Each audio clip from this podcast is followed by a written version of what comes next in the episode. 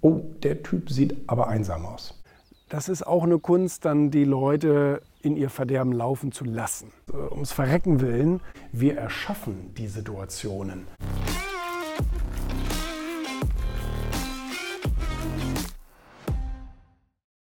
Ja, das wird immer noch irgendwie hart diskutiert, ne? dieses Thema ähm, Niederlagen und Rückschläge und bla bla bla.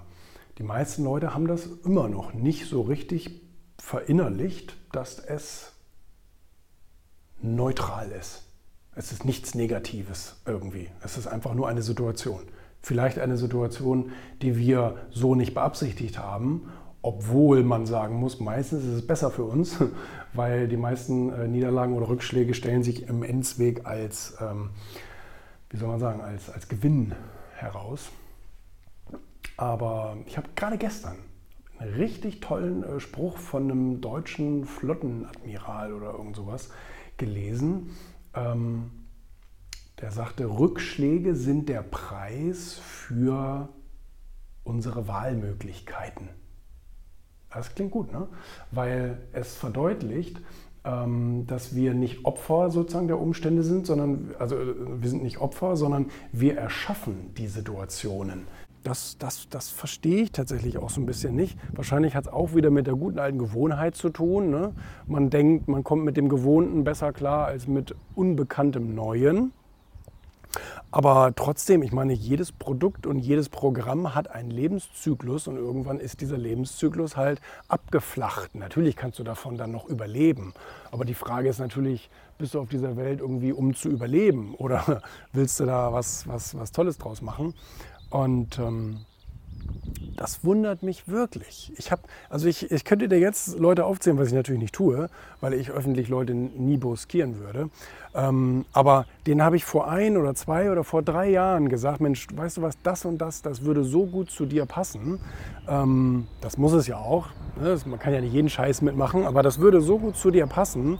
Und da würdest du auch ein tolles Business mitmachen. Habe ich denen umsonst gesagt, einfach so. Und die haben gesagt, das ist eine richtig geile Idee, da hast du recht. Da werde ich mich dran machen. Dann sind wir so zwei Wochen in Kontakt und dann sagt er, guck mal, ich habe mir jetzt dies und soll ich das so machen und so weiter. Und ich so, ja, das sieht gut aus, mach das mal so.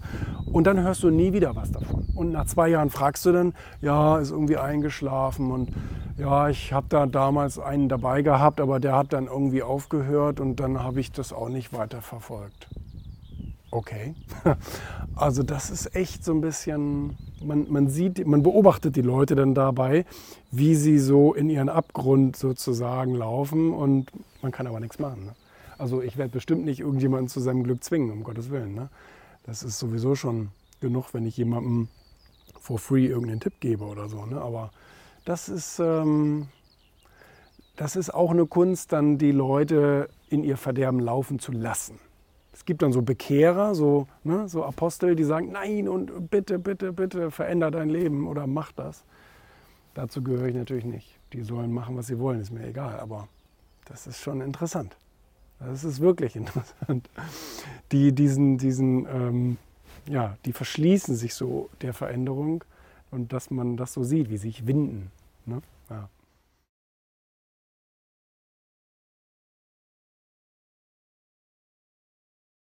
Manche Leute wollen, dass es passiert, manche wünschen, es würde passieren, andere sorgen dafür, dass es passiert.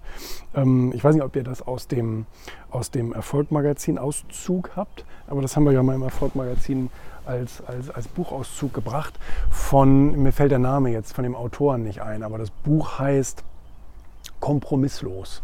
Und äh, in diesem Buch, das ist nämlich ein ehemaliger Trainer von Michael Jordan, beschreibt er diese Cleaner. Also das sind verschiedene äh, Sportler, verschiedene Ausnahmesportler, super erfolgreiche Sportler ähm, und beschreibt die eben als Cleaner. Also ich weiß nicht, warum er die Säuberer nennt, aber das sind eben Leute, die gehen in einen Raum rein, habe ich auch im, äh, im, im Ego-Buch, habe ich das auch zitiert, gehen in einen Raum rein mit einem ganz klaren Ziel, tun, was nötig ist, um das Ziel zu erreichen und gehen dann sozusagen mit Ergebnissen wieder raus. Und vorher gehen die auch nicht raus. Und ähm, das sind eben so wirklich so diese knallharte Einstellung, seine Ziele ums, um, um, ums, ums Verrecken willen durchzusetzen. Das ist schon etwas, was mich sehr wundert, dass die Leute scheinbar äh, schon, schon äh, beinahe Panik haben, alleine zu sein.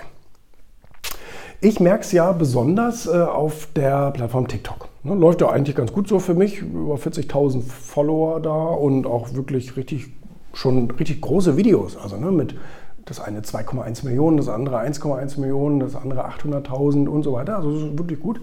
Äh, aber sehr international. Ne? Bringt mir eigentlich nicht so viel, wobei man natürlich auch sagen muss, jetzt eben auch wenn die Bücher international ähm, verkauft werden, da selbst in Asien und so weiter, bringt mir natürlich auch ein asiatischer Follower etwas, weil der kann das Buch da kaufen. Das ist schon ganz cool, muss ich sagen. Aber trotzdem jetzt so für den momentanen ähm, Gebrauch äh, ist mir jetzt so ein internationales Publikum nicht so dienlich. Aber ähm, ich finde es sehr interessant, was da sind ja viele junge Leute, größtenteils junge Leute, so 18, 19.